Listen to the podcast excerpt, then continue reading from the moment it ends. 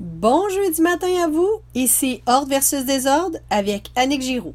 Beau temps, mauvais temps, chaud, froid, j'ai le désir de vous aider à être mieux organisé, planifié, structuré, efficient dans votre vie à la maison, au travail ou dans votre entreprise.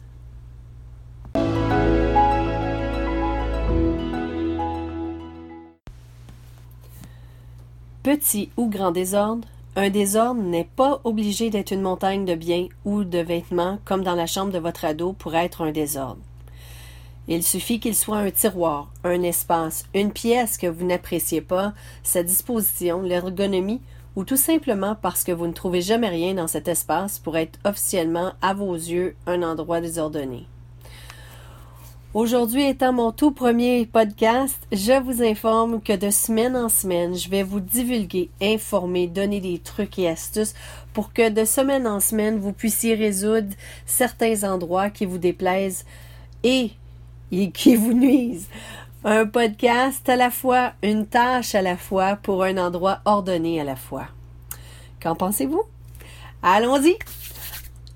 Je suis terriblement excitée. À présent, un endroit qui peut devenir désorganisé rapidement dû au manque d'espace et au format souvent petit des articles est la pharmacie et le cabinet de la salle de bain. Outre le côté hygiénique, je vous suggère qu'au moins une fois par année, vous sortiez tout le contenu de ces endroits pour pouvoir les nettoyer a priori. Par la suite, prenez le temps de passer à travers tout le contenu avant de les réinsérer à l'endroit de ceux-ci. Posez-vous ces questions. Est-il périmé? Est-ce un produit que j'utilise régulièrement? Est-ce un produit essentiel? Dois-je le remplacer?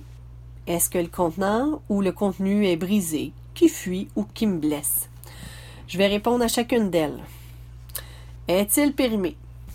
Tout produit pharmaceutique, naturopathique ou phytopathique se doivent d'être rapportés à votre pharmacie préférée pour qu'ils en disposent adéquatement lorsqu'ils sont périmés.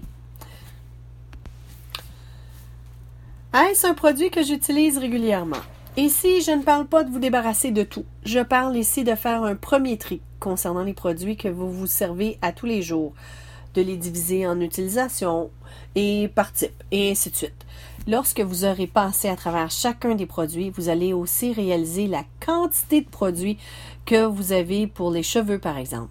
Et ainsi prendre note de ne plus acheter de produits capillaires avant d'avoir terminé ceux que vous avez en votre possession en ce moment. Si vous décidez de vous départir de certains de vos produits, S'ils sont neufs, récemment achetés et que vous avez toujours la facture, repassez au magasin pour vous faire rembourser. Cela fait plus de sous dans vos poches. S'ils sont neufs, mais cela ne fait plus de 30 jours ou selon la politique de remboursement de chacun des magasins, alors faites, faites-en cadeau à une amie, une nièce ou une collègue de travail. Une bouteille, du papier de soie, un morceau de ruban et un petit mot. J'ai pensé à toi. Fait toujours plaisir.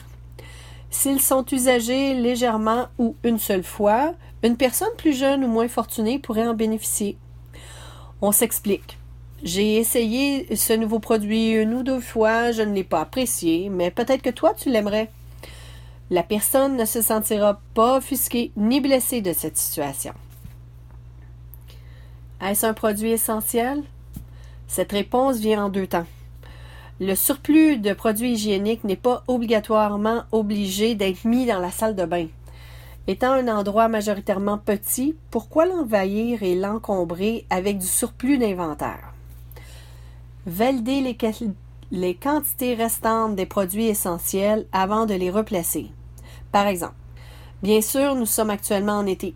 Les produits hivernaux tels que casse-grippe, sirop contre la toux, produits contre la fièvre, nettoyant nasal et le thermomètre ne sont nullement des produits que l'on utilise en ce moment, mais validés à être pourvus de ceux-ci, advenant une grippe ou un rhume et que vous n'ayez pas les produits que vous devez utiliser, ainsi vous évitez de courir à la pharmacie du coin en courant. Dois-je le remplacer? Un produit presque vide, c'est évident, mais qu'en est-il de la brosse qui fonctionne pas super bien ou qui nous fait mal au cuir chevelu? Le séchoir à cheveux qui est moins efficace qu'à l'achat. La crème pour le visage qu'on aime moins ou dont notre peau réagit moins bien qu'avant. N'oubliez pas que l'on s'adapte et que l'on change, la peau et les cheveux aussi. Est-ce que les contenants ou le contenu est brisé, qui fuit ou qui me blesse? À cette question, la réponse est toujours la poubelle, s'il vous plaît. si vous avez plus d'une salle de bain, assurez-vous qu'outre la salle de bain principale, qui est toujours bien fournie, les autres ne sont pas laissés pour compte. C'est-à-dire que chacune d'elles contient les indispensables pour qu'un invité de passage ou d'autres membres de la famille puissent en jouir sans problème. Ni vous volez vos produits dans la vôtre. Alors, si un produit disparaît toujours d'en haut pour réapparaître en bas et vice-versa, vous savez que vous devez en acheter deux exemplaires. Maintenant qu'on a fait le tour des produits et du nettoyage, il ne reste qu'à les replacer. Oui, oui, les petits paniers contenant en acrylique pour y insérer les produits par type d'utilisation, c'est bien joli. Mais la question qui revient toujours, c'est en avez-vous réellement besoin? Ce n'est pas une obligation. Si toutefois ça vous aide à vous restreindre à acheter plus de produits, comme un contenant déjà plein avec les produits pour les cheveux, par exemple? Allez-y. Sinon, c'est à votre discrétion.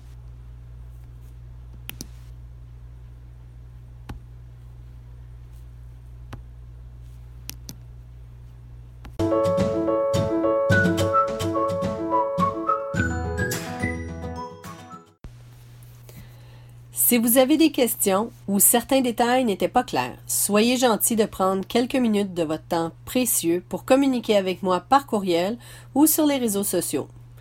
N'oubliez pas de nous y suivre sur les réseaux sociaux.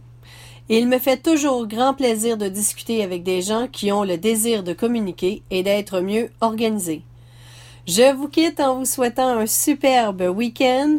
J'espère que je vous ai donné le goût de vous organiser et je vous souhaite un environnement paisible, zen et que vous aimez.